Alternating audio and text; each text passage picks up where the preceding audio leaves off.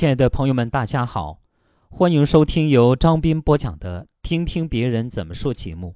今天的节目跟大家分享作者汤小小发表在微信公众号《人民日报》上的一篇文章，题目是“谁不是一边受伤一边成长”。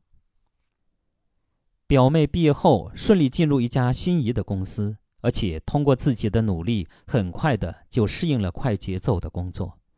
他不止一次地对亲戚朋友说：“以他的良好表现，肯定能轻轻松松地过试用期。”可是三个月后，表妹垂头丧气地走出了那家公司，试用期居然没过。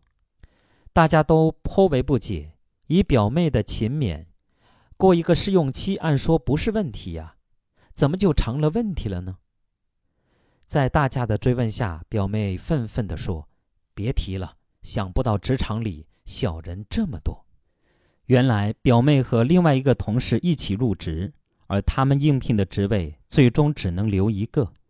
表妹一直坚信谁能力强谁胜出，没想到对方使了盘外招，把本该表妹负责的事情搞砸，然后又拒不承认自己插手了，以致领导对表妹的能力产生怀疑。这个跟头确实跌得不轻。我问表妹：“以后打算怎么办？”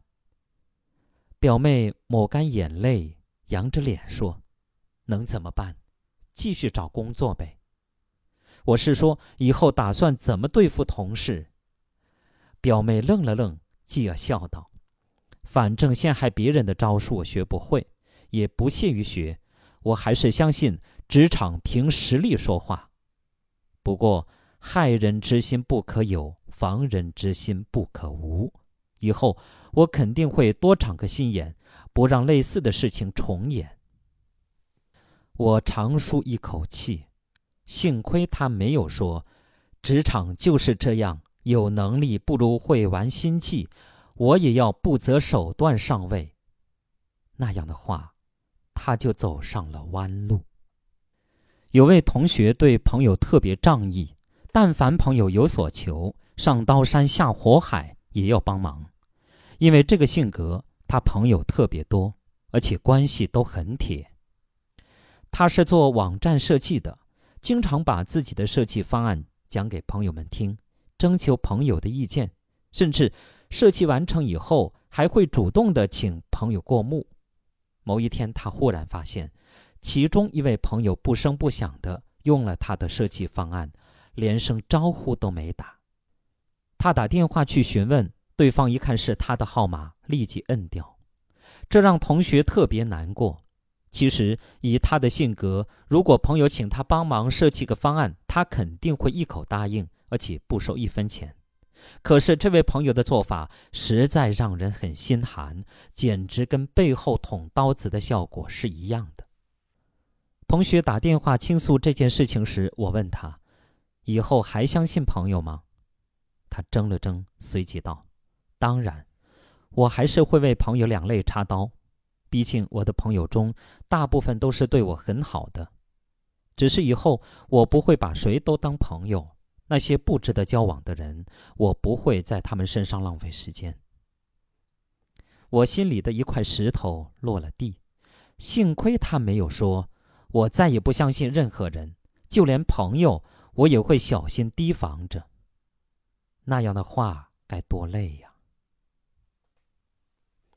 我记得自己二十岁的时候谈过一场无疾而终的恋爱。我一直暗恋的男孩某一天对我说：“做我女朋友吧。”那时我没有追究为什么。青春年少的女孩们总是对自己没来由的自信，相信自己有潜质成为灰姑娘。也相信自己单薄的身影能吸引所有人的爱恋。我沉浸在爱情的美梦里，却怎么也没有想到，仅仅三个月，所有的一切都变了模样。他到了另外一个城市，然后很快有了新的女朋友。这次，我终于知道追问为什么了。他说：“我一直把你当妹妹的。”那段时间太寂寞，才想着和你谈恋爱。我当时只有一个念头，就是扇他几耳光，再一脚踹倒。但是最终我没有，我只是默默的转身，从此不再联系。是的，我的初恋不是个好男人。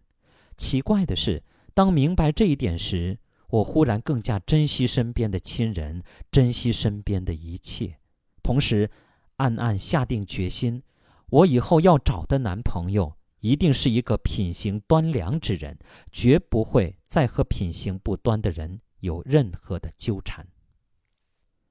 现在回头看，忽然很感激当时的自己。幸亏当时我没有说，男人没一个好的，我再也不相信爱情了。那样的话，我怎么能遇到现在的爱人呢？每个人的一生中都会受到无数次的伤害，来自亲人的，来自朋友的，来自爱人的，来自同事的，来自陌生人的，伤害在所难免。但是我们却可以选择以怎样的态度。面对伤害，有人受过一些伤，便心灰意冷，便对这个世界失去了信任，扭曲了自己的灵魂，让自己跟着那些罪恶同流合污；而有些人受过伤害后，变得更加坚强，更加豁达，依然对生活保持着不变的热情。每次受伤都是一次成长。一生中，每个人都有无数次成长的机会，只是有的人越来越世故，有的人越来越冷漠，有的人越来越阴险。他们被伤害踩在脚下，变成了面目全非的自己。真正的成长是，不管受多少次伤，你依然保持初心，依然对生活充满热情，依然相信你所相信的一切。并在伤害中学到受益一生的东西，唯有这样，才不枉自己所受的那些伤害。好，朋友们，感谢大家收听由张斌播讲的《听听别人怎么说》节目。刚才与您分享的是作者汤小小发表在微信公众号《人民日报》上的一篇文章，题目是“谁不是一边受伤一边成长”。感谢大家的收听。